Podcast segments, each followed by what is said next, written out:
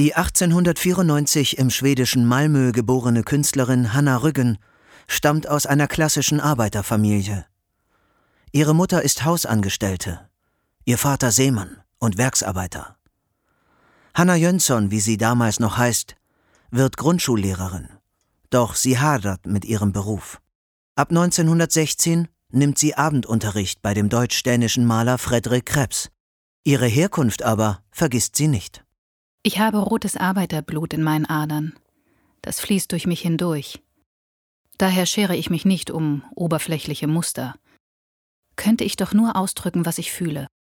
In aller Klarheit und ungefiltert. Hanna Rüggen hat ein intensives Verhältnis zu Farben. Im Rot des Bluts, das uns durchströmt und am Leben hält, sieht sie zugleich das Rot der Arbeiterbewegung. Sie macht da keinen Unterschied. Das Natürliche und das Symbolische sind in ihrem Leben und Werk untrennbar verbunden. Ihr Kunstlehrer Krebs rät ihr, die Gemäldegalerie Alte Meister von Dresden zu besuchen. Sie verbringt dort die Sommermonate des Jahres 1922 und gewinnt Einblick in die zeitgenössische Kunstszene.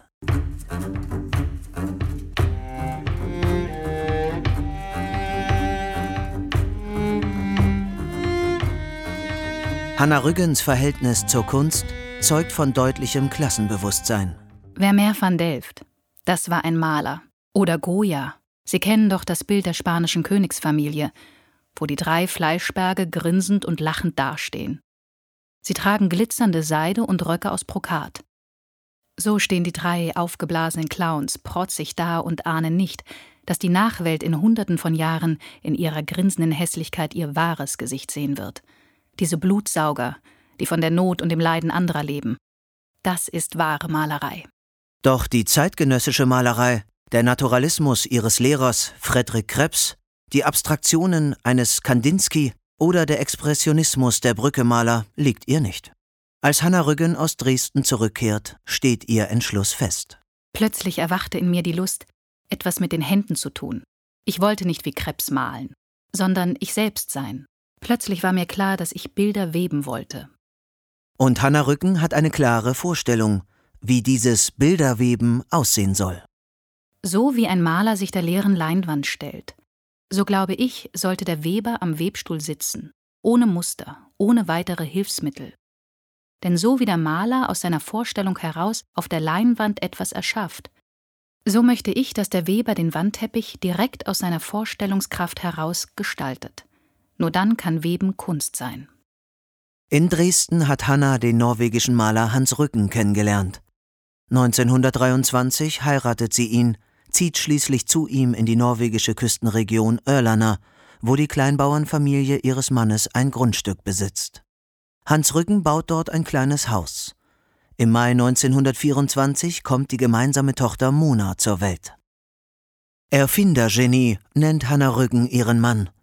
Er baut ihr einen Webstuhl, der sich mit den Füßen bedienen lässt. Den besten Webstuhl der Welt, wie sie betont.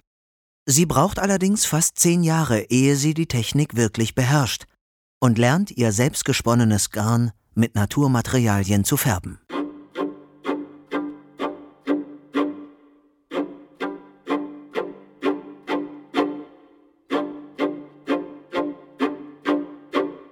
Mit dem Teppich Fischen im Schuldenmeer, der 1933 entsteht, hat Hanna Rücken ihre unverwechselbare künstlerische Sprache gefunden. Er ist ein politisches Manifest gegen die Weltwirtschaftskrise, die zu Beginn der 1930er Jahre auch Europa und Norwegen traf. Vor allem die Fischer und Kleinbauern litten darunter. Viele verzweifelten an der Last ihrer Schulden. Der Teppich zeigt die von den Banken ausgesandten Schuldeneintreiber bei ihrem skrupellosen Tun. Ein Fischerboot ist auf Grund gelaufen. Drei Erwachsene und zwei Kinder kämpfen gegen das Ertrinken. Die Frau des Bankbeauftragten sitzt an der reich gefüllten Tafel und betrachtet die Tragödie ungerührt.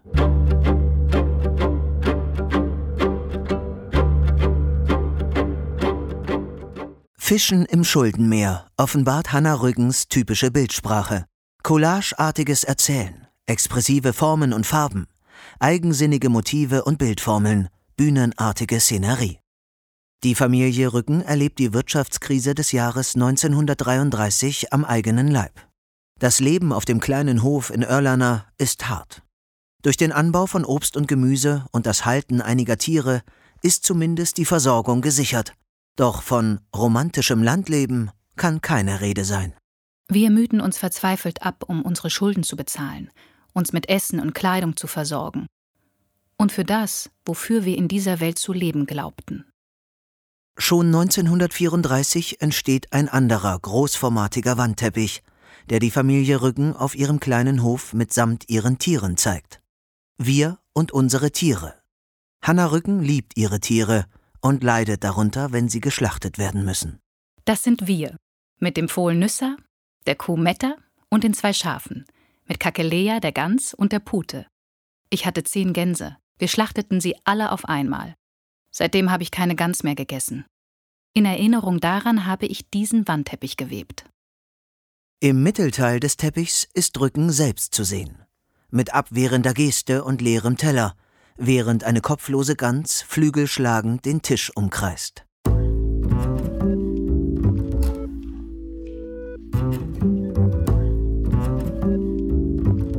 Die Künstlerin empfindet große Verbundenheit mit der Natur und ihren Geschöpfen.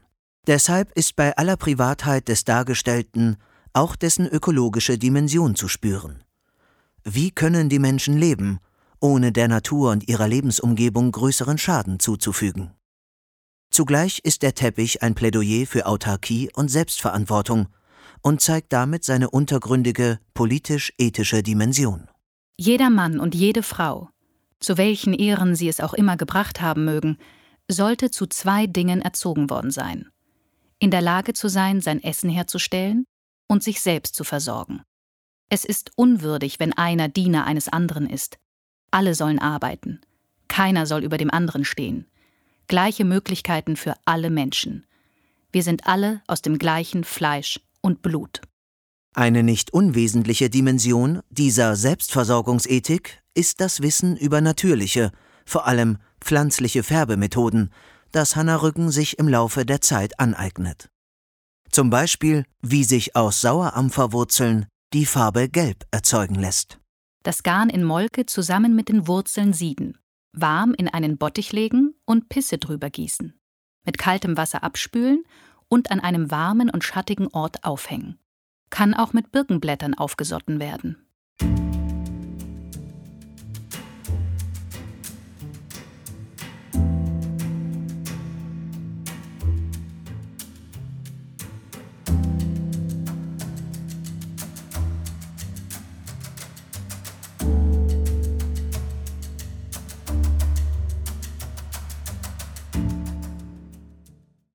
Die Weltnachrichten erreichen auch das abgelegene Örlana, wo die Künstlerin Hanna Rüggen lebt.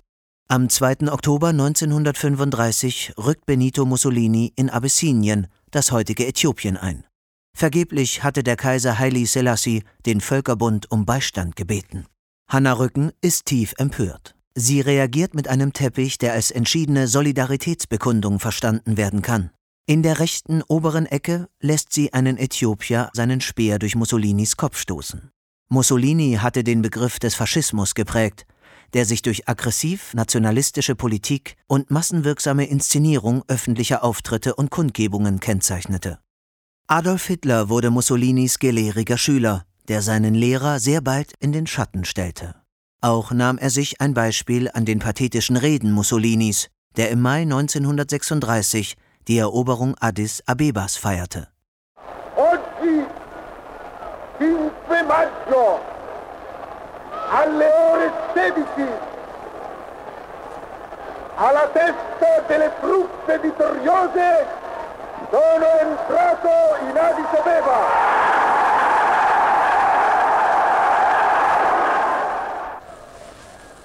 Annuncio al popolo italiano e al mondo che la guerra è finita. Hanna Rüggens Teppich Äthiopien wird 1937 auf der Weltausstellung von Paris im norwegischen Pavillon präsentiert. Bei den Spaniern zeigt Picasso das berühmte Gemälde Guernica, das auf die Bombardierung der baskischen Stadt im April 1937 durch deutsche Kampfflugzeuge reagiert. Die brisante Botschaft von Rückens Teppich wird klammheimlich zensiert. Um das faschistische Italien nicht zu brüskieren, wird der rechte Teil des Teppichs eingefaltet. Hanna Rücken sieht es als Bestätigung ihrer künstlerischen Brisanz. Aber wissen Sie, dass ich die einzige Webkünstlerin der Welt bin? Ganz am Anfang der Webkunst. Ich komme mir vor wie auf einer einsamen Insel. Sicher würden so manche mich am liebsten strangulieren, wenn ihnen dämmert, worum es bei den Wandteppichen eigentlich geht. Überall Korruption und Klickenwirtschaft. Was die Tageszeitungen und Zeitschriften über den fortschreitenden Siegeszug des Faschismus in Italien, Spanien und Deutschland berichten, erfüllt die Sozialistin Hanna Rüggen mit tiefer Sorge. Der norwegische Maler Håkon Bleken, ein Bewunderer und Zeitgenosse der Künstlerin, trifft Hanna und ihren Mann jeden Tag im Dorfladen auf der Suche nach den neuesten Nachrichten. Sie ist auch eine große Politikerin. Sie hat radikale Meinungen. Hans und Hanna gingen jeden Tag zum Dorfladen auf Örlanner und kauften die Tageszeitung Dagblader. Dagblader war ihre Bibel. Dagblader inspirierte sie zu ihren Motiven. Was auch immer gerade in der Welt los war, stand da drin. Damals war Dagblader auch noch eine gute Zeitung. Ich weiß noch, wie wir uns jede Woche auf das Samstagsinterview gefreut haben. Der nächste politische Skandal lässt nicht lange auf sich warten. Der deutsche Journalist und Pazifist Karl von Ossietzky, Herausgeber der Weltbühne, kommt 1931 wegen Landesverrats ins Gefängnis, weil er über die verbotene Aufrüstung der Reichswehr berichtet hat. Von den Nazis wird er nach dem Reichstagsbrand 1933 in Berlin verhaftet und ins KZ Esterwegen deportiert.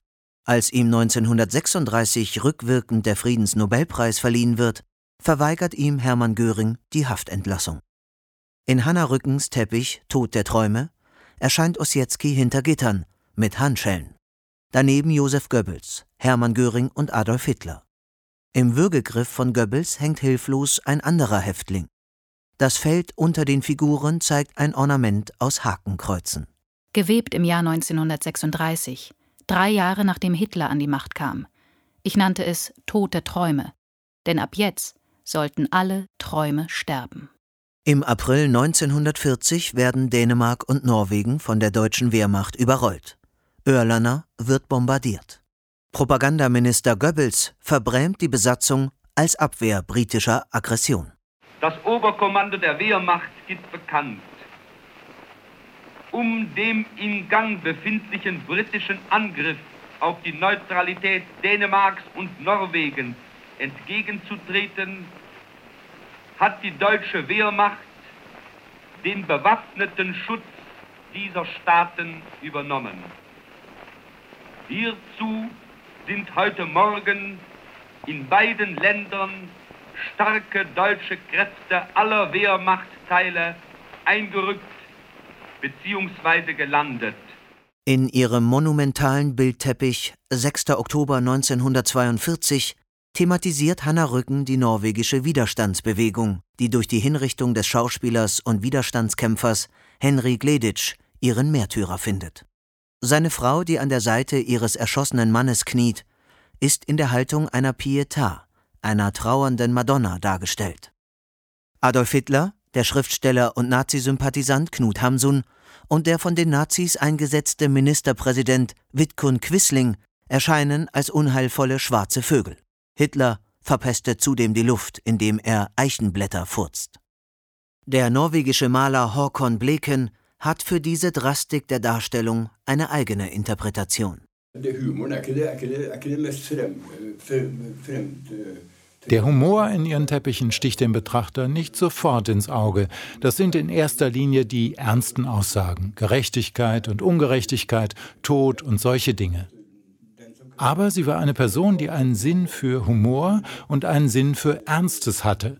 Und das liegt allen von Hannas Teppichen zugrunde, diese Vielfalt und Menschlichkeit. Und da ist eben auch Platz für Humor.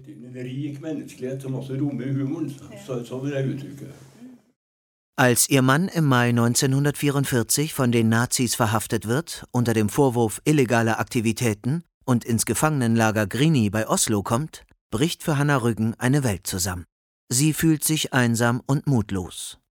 In ihrem Teppich Grini greift sie zu Motiven der Volkskunst, schickt ihre Tochter Mona als nackte Frau zu Pferde zur Befreiung des Gefangenen.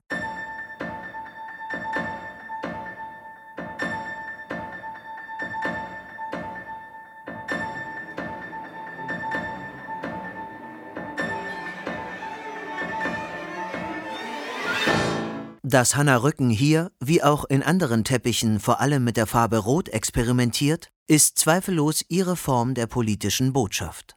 So schreibt sie im Brief an eine Freundin, nachdem sie vom Nichtangriffspakt zwischen Stalin und Hitler erfahren hat: Habe in den letzten Wochen zwei Kilogramm Garn gesponnen und fange nun einen neuen Wandteppich an, in allen nur erdenklichen Rottönen. Aus nordischem Labkraut, Krabb, Cochinelie, mit lila, grün, schwarz, weiß, Marie Antoinette und Stalin werden darin vorkommen. Und eine ausgefranste sowjetische Flagge. Die Welt braucht eine neue Fahne, die nicht schmutzig geworden ist, wie die rote.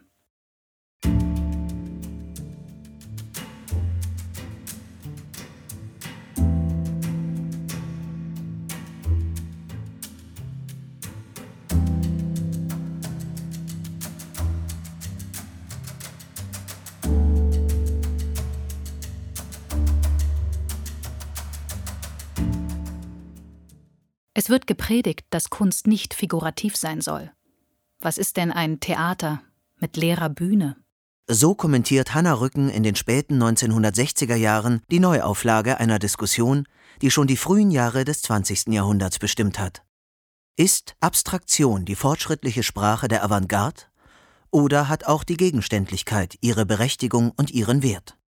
In den 1920er Jahren, als Hanna Rücken ihre künstlerische Position herausbildet, entsteht der einzige, nahezu abstrakte Teppich ihres Werks, Waho genannt.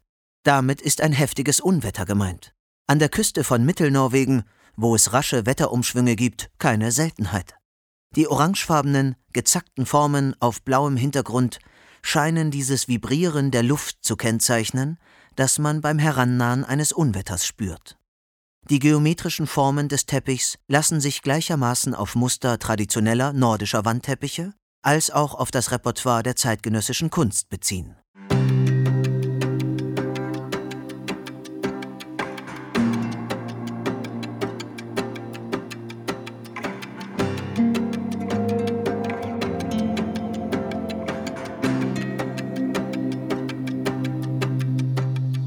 Norwegen hat eine reiche Tradition des Teppichwebens.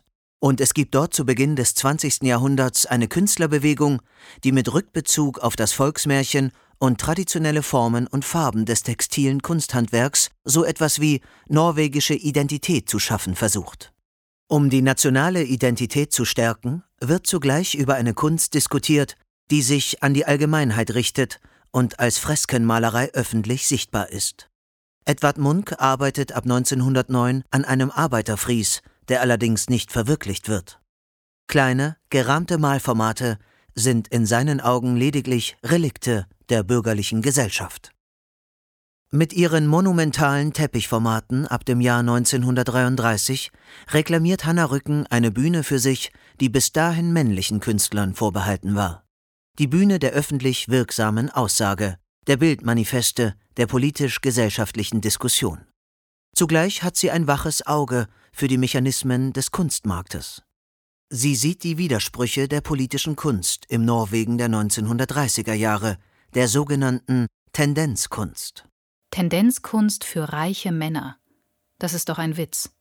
Aber wenn ich länger darüber nachdenke, dann glaube ich, dass meine Teppiche im besten Fall Schulen und Versammlungsstätten schmücken würden, wenn ich in einem Arbeiterstaat lebte. Sicher, ich würde keine größeren Summen für sie bekommen, aber ich hätte mein Auskommen für die harte Arbeit und vielleicht ein paar kostenfreie Reisen im Jahr, elektrisches Licht und ein Bad. Hanna Rücken ist über Bücher, Kataloge und Zeitschriften gut informiert über die Entwicklungen der Gegenwartskunst. Sie hat auf ihrer Deutschlandreise in den frühen 1920er Jahren die Expressionisten der Brücke gesehen und die Produkt- und Lebensästhetik des Bauhauses wahrgenommen. Als sie 1939 Paul Gauguins Reiseschilderung Noah Noah über seinen Aufenthalt in Tahiti liest, inspiriert sie das zu dem Bildteppich Das Leben gleitet vorbei.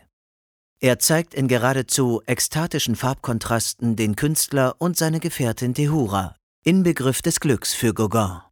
Nur zu gut kannte Hannah Rücken den Wunsch, mit dem grauen und mühseligen Alltag zu brechen und endlich genügend Raum für die eigene kreative Arbeit zu finden. Ihre poetische Beschreibung des Bildteppichs verrät die Sehnsucht nach einer solchen Flucht. Paul Gauguins Geschichte drängt sich auf.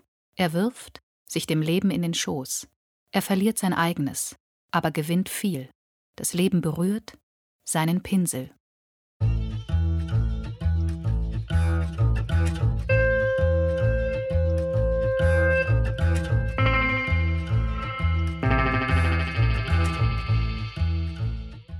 Kleine Fluchten allerdings lassen sich verwirklichen. 1946-47 mieten Hanna und Hans zusammen mit ihrer Tochter Mona ein Haus in der Nähe von Paris, um in die Museen und die zeitgenössische Kunstszene einzutauchen. In ihrem Picasso-Teppich verwebt die Künstlerin die Faszination für die griechische Mythologie mit dem Triumph der Moderne, verkörpert durch Pablo Picasso. Er figuriert in diesem Teppich als der listige Odysseus, der mit Hilfe eines Holzpferdes die neue Kunst in die Festung der Tradition einschmuggelt. Vorbehaltlos erkennt Hanna Rücken die Genialität des Spaniers an, der sich nie dem Diktat der Abstraktion beugte, sondern seine spezielle Form erzählerischer Figuration kultivierte.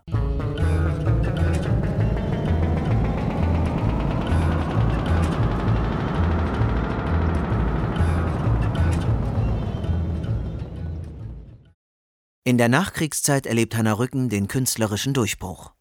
Das norwegische Nationalmuseum in Oslo nimmt mit dem Teppich Der Gebrauch der Hände die erste textilkünstlerische Arbeit in seine Sammlung auf.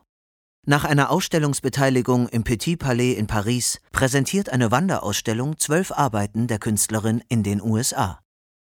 Hanna Rücken nimmt weiterhin kein Blatt vor den Mund. Bissig und unverwechselbar kommentiert sie in ihren Bildteppichen aktuelle politische Geschehnisse, die ihren Argwohn wecken oder ihr Entsetzen verursachen. Sie protestiert gegen den NATO-Beitritt Norwegens, gegen die Aufrüstung und Atompolitik der Supermächte, gegen den Vietnamkrieg der USA.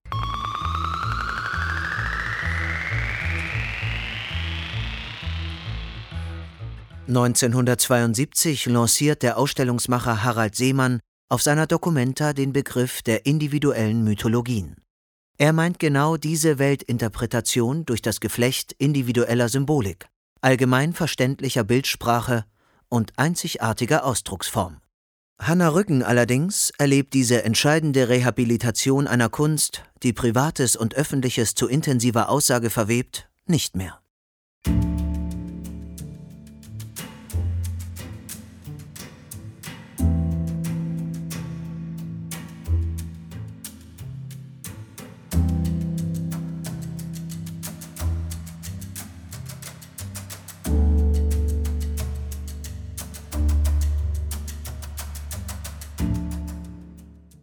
Eine Frau, gute Bürger. Denkt nur, wie viele Leben so ein Wesen in sich birgt, eins im anderen, bis ins Unendliche. Eine Tagebuchnotiz von Hanna Rücken aus dem Jahr 1954. Das Nachdenken über ihre Rolle als Frau, als Mutter, als Künstlerin in einer Männerdomäne hat sie stets begleitet.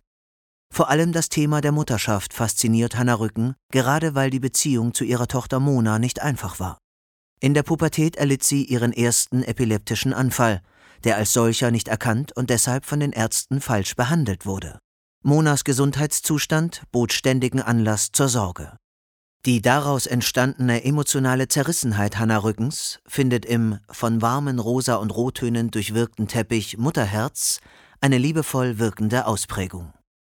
Für eine Ausstellung kommentiert sie ihn mit ungeschönten, sämtliche Schwankungen zwischen tiefer Liebe und tiefer Trauer auslotenden Worten. Das Herz einer Mutter wird so groß. Sie selbst verschwindet. Das Kind steht an erster Stelle. Ein Blitz schlägt ein. Das Herz zerbricht. Die Mutter ist tief, tief unten. Einsam. Alle sind einsam. Die Mutter richtet sich auf. Sie trägt, was sie tragen muss. Auch dem gesellschaftlich tabuisierten Thema der ledigen Mütter widmet sich Hanna Rücken in einer optimistisch offensiven Weise. In ihrem Teppich Unverheiratete Mutter von 1937. Oft blieb den unverheirateten Müttern als einzige Möglichkeit des Broterwerbs nur das Nähen, das zu Hause verrichtet werden konnte. Doch diese Näherin im Zentrum des Teppichs wirkt keineswegs erschöpft oder deprimiert. Sie bearbeitet einen blassrosa Stoff. Auf einem Stuhl hängt bereits eine fertige Jacke. Ihrem lebhaft und zufrieden wirkenden Kind hält sie einen kleinen Stofffetzen zum Spielen hin. Es ist eine Darstellung von Würde und Fröhlichkeit, als wolle Hanna Rücken sagen, seht her, diese Frau ist stolz, ledige Mutter zu sein und das eigene Kind zu versorgen. Zweifellos ein gesellschaftspolitisches Statement, das die Künstlerin hier in die Welt setzt.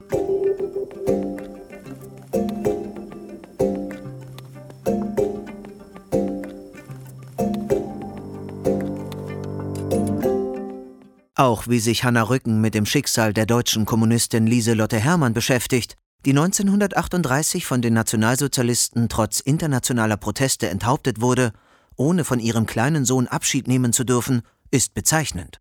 Auf der linken Seite sieht man Lieselotte Hermann ihr Kind füttern. Auf der rechten Seite umklammert sie in der Gefängniszelle die von ihm verbliebene Decke. Hanna Rücken hatte ein Zeitungsfoto der ihr Kind fütternden Lieselotte Hermann gesehen. Die tiefe Empathie und Projektion, mit der sie auf dieses Bild reagiert, zeigt, dass die Künstlerin hier ein exemplarisches Frauenschicksal sieht. Mit dem Kind saß sie da, das habe ich im Wochenblatt gesehen. Und ich dachte, es zerreißt mir das Herz. Ich stellte mir vor, wie das für mich gewesen wäre, als frisch Verheiratete geköpft zu werden, nichts erreicht, nur in der Schule unterrichtet. Sie sitzt da und füttert das Kind, und über ihr leuchtet ihre Freude. Dann sehen wir sie in einer Zelle. Das Einzige, was sie bei sich hat, ist die Decke des Kindes. Das Helle ist Ziegengarn, das ich selbst gesponnen habe. Ziegengarn habe ich weder vorher noch nachher verwendet. Von der Madonna zur Gefangenen. Hanna Rücken stellt neben der politischen Willkür eines diktatorischen Regimes auch die Tragödie eines unvollendeten Frauenlebens dar.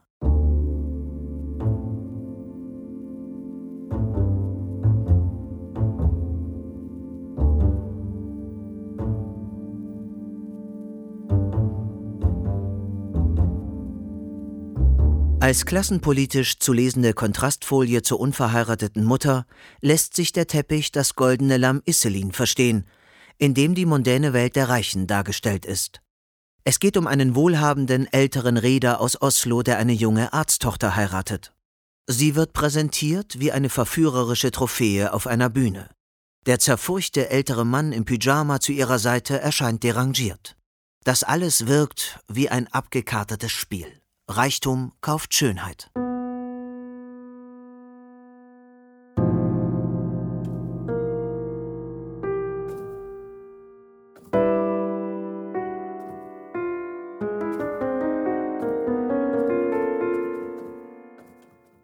Die Beziehung von Hanna und Hans Rücken ist in vieler Hinsicht unkonventionell und emanzipiert. Zeitweise lebt die Familie vom Verkauf der Bilder des Malers, weil Hanna Rücken ihre Teppiche als öffentliche Kunst versteht und vermeidet, sie an Privatpersonen abzugeben. Hans Rücken unterstützt sie selbstlos, zweifellos auch, weil er in ihrem Werk die größere Kunst sieht. Sein Tod im Dezember 1956 hinterlässt diese starke Frau einsam und mutlos. In ihrem Tagebuch schreibt Hanna Rücken Wenn es mir am schlechtesten geht und die Leere und die Sehnsucht mich zu übermannen drohen, nimmt Hans mich in seine Arme und ich höre seine Stimme. Nicht du, Hanna, nicht du, fasse Mut, denn du hast ihnen etwas zu sagen. Web, web. Der Teppich Die Sänfte ist eine einzige Liebeserklärung. Hanna und ihre Tochter Mona tragen Hans zur letzten Ruhe an einen Ort voller Blumen. Hans zeigt seine Malerpalette, neben ihm eine rote Rose, das Symbol der Liebe.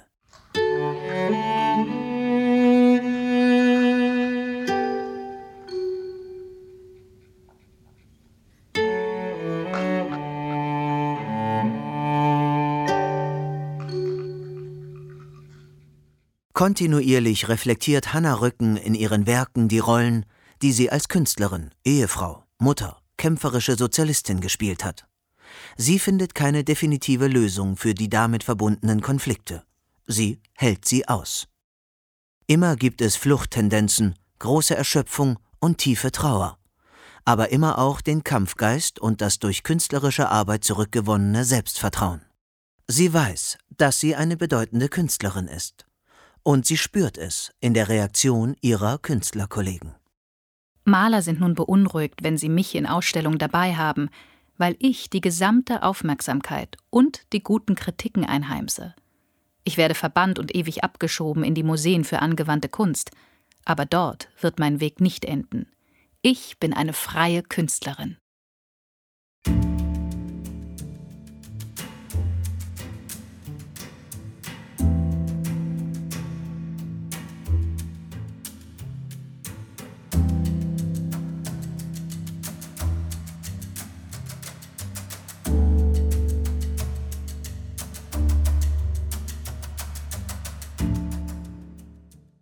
Wie stellt sich Hannah Rücken das gesellschaftliche Zusammenleben vor, die Hierarchien, von denen die Gesellschaft beherrscht wird, die Versuche aus dieser Ordnung auszubrechen und etwas Neues zu schaffen? Aufschlussreich ist da ihr Stilmittel der Fragmentierung. Wer in der Gesellschaft kaum zur Erscheinung kommt, unsichtbar ist, zur arbeitenden Bevölkerung gehört, der kommt als grauer vor, als grauer Kopf. Oder wird repräsentiert durch eine Hand. Personen, die Privilegien, Macht, aber auch moralische Autorität besitzen, sind dagegen oft als Ganzkörperfiguren dargestellt. Exemplarisch ist in dieser Hinsicht ihre Arbeit Ein freier Mensch von 1948. Ein freier Mensch ist ein Teppich, der mich selbst glücklich macht. Hier gibt es die ganze Gesellschaft, alle, die für uns arbeiten, wenn wir schlafen, die den Schnee räumen und Straßenarbeit verrichten. Ich wollte alle diese Sklaven weben. Die grauen, ohne Kopf, mit ihren Händen als Werkzeug.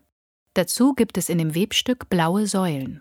Darin sind diejenigen, die nach oben klettern wollen, jene, die nie gearbeitet haben und jene, die geboren wurden, um ganz oben zu stehen. Hier gibt es auch einen Mann, einer von den Grauen, der von unten kommt aus dem Proletariat. Er ist möglicherweise ein Dichter, der sich befreit hat. Symbolische Fragmentierung findet man auch in Rückens Teppich Der Gebrauch der Hände. Das Werk entsteht im März 1949 im Zuge der Diskussion um Norwegens Beitritt zur NATO, den Hanna Rücken ablehnt.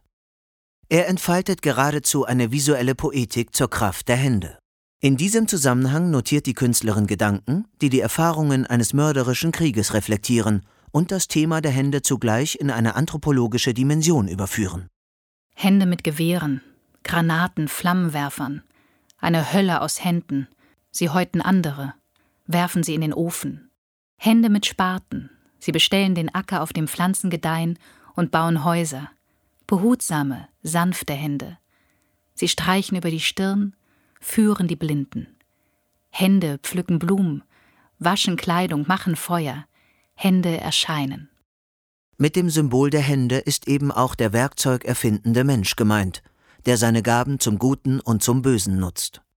Wenn Hanna Rücken in ihre Teppiche immer wieder das Bild des Weberschiffchens einfügt, ist das ihr Werkzeugsignum.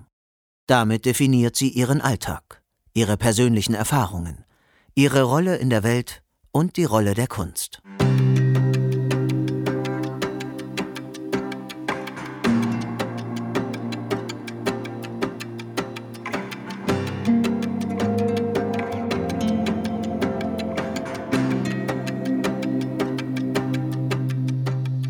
Nachdem ihr Teppich Wir und unsere Tiere als öffentliches Kunstwerk für das Osloer Rathaus abgelehnt wurde, macht sich Hanna Rücken nach anfänglicher Empörung über die Mechanismen öffentlicher Kunstaufträge und Ankäufe lustig. Der norwegische Künstler Hendrik Sörnschen malt schließlich ein zentrales Fresko für das Rathaus, während die Kunstwelt Edvard Munch beauftragen will. Im Teppich Heimische Götter von 1951 sieht man, wie Sörnschen seine Hand aufs Rathaus legt während Munk im Hintergrund schwebt. Sein reicher Mäzen kommt mit einem Wagen voller Geld daher, dargestellt als der mythische Gott Thor. Doch schließlich erhält Hanna Rücken den Auftrag, ein Werk für das Foyer des Regierungshochhauses Hey Blocker zu schaffen. Der Teppich Wir leben auf einem Stern wird ihr künstlerisches Vermächtnis und wirkt wie eine Kosmologie. Das nackte Menschenpaar in einem Hochoval zitiert den Mythos von Adam und Eva, ist umgeben von Gesichtern und Händen, von der Erde und dem Kosmos. Kinder kommen von beiden Seiten herangeschwebt auf einem blauen Band, symbolisch für den Fluss der Zeit. Ornamentale Muster von großem Reichtum umschließen die beiden Gestalten. Der Teppich ist eine Hymne zur Feier des Lebens und der Liebe, der Dankbarkeit gegenüber der Schöpfung, des Wunsches nach friedlichem Zusammenleben. Ich wählte den kürzesten Weg. Frau, Mann, Kind. Sie begegnen einander auf der Erde, Gestirne unter anderen Gestirnen. Warum, weiß niemand. Auch nicht, woher sie kommen. Sie sind dort zusammen als höchster Ausdruck und Bestimmung des Lebens.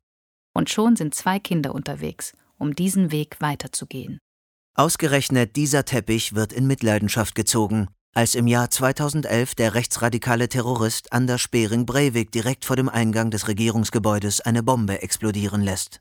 Anschließend fährt er zu seinem Amoklauf nach Utøya, wo er 69 Teilnehmer eines Jugendlagers der Arbeiterpartei tötet, die meisten davon Kinder und Jugendliche. Der Wandteppich bekommt einen Riss in der rechten unteren Ecke.